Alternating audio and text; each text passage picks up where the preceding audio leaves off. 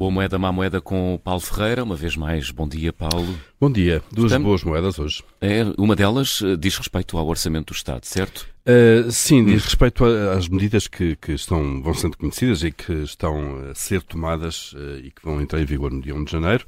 Muitas delas são do Orçamento de Estado, de facto, em, que está em fase de apresentação, sabemos, esta semana decisiva. Depois vai para a discussão parlamentar. Portanto, vai haver muitas novidades nos próximos dias, uh, mas precisamos, de facto, de ter a confirmação oficial do documento, até se poderem fazer contas, para, para se poderem fazer contas.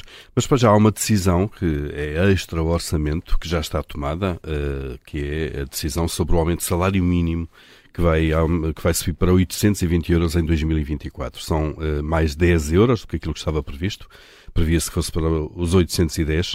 Um, ehm, este ano ele está nos 760 euros, portanto há aqui um aumento, haverá um aumento a partir de janeiro de 7,9%. No ano passado tinha sido de 7,8%, portanto, mesmo aqui a, o aumento percentual muito em linha uh, com aquilo que se verificou este ano.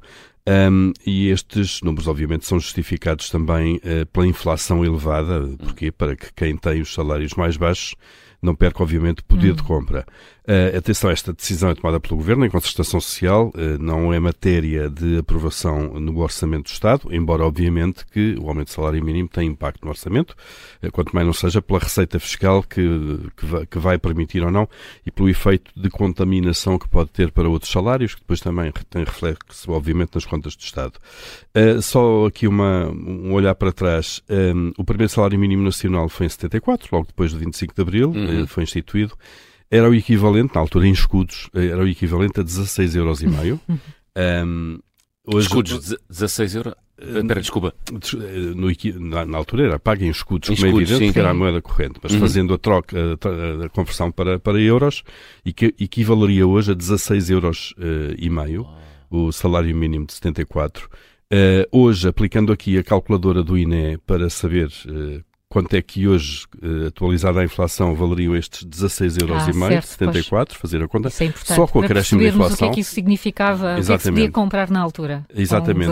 Hoje seria 604 euros uh, e, portanto, uhum. há aqui um fator de atualização, ou seja, em números os preços uh, aumentaram 36 vezes desde 74 até hoje, é o fator de atualização, uhum. multiplicamos qualquer valor uh, de 74 por 36 e ficamos com aquilo que é o valor uh, equivalente em termos de inflação uh, hoje.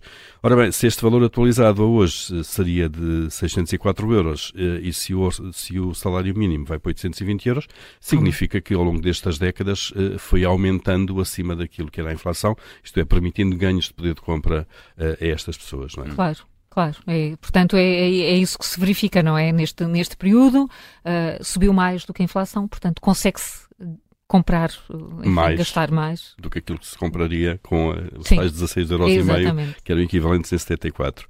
Uh, até, até 1990, ali ao virar da, da década, do início dessa década de 90, o, o, salário mínimo foi crescendo sempre quase a dois dígitos uh, e, portanto, aumentos de 10% ou superiores a, a, isso, mas atenção, a inflação também era de dois dígitos uhum. nessa altura, ali em 84, 85, chegou uhum. quase aos 30% de inflação anual. Uh, Com taxas daí, de juros altíssimas, altíssimas também. também. e portanto era tudo...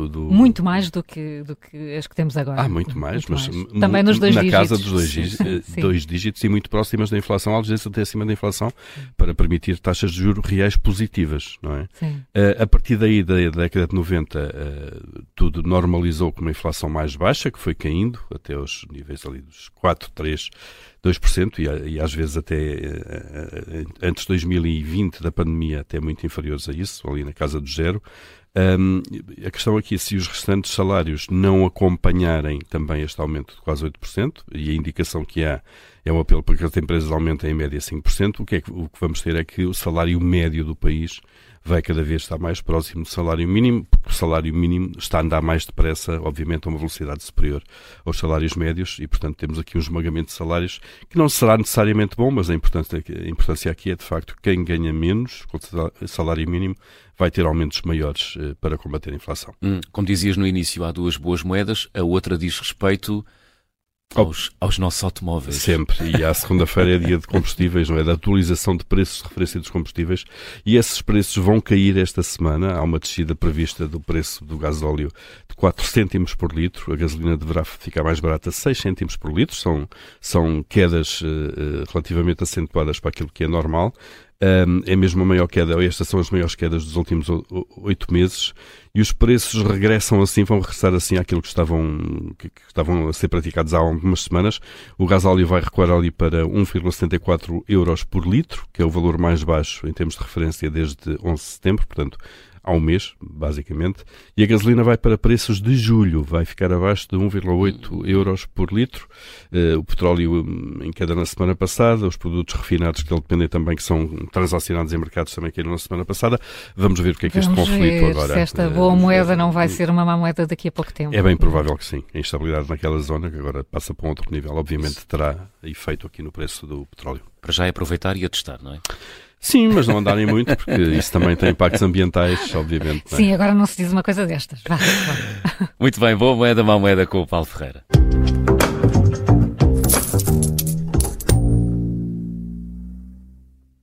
Rádio Observador. Cartaz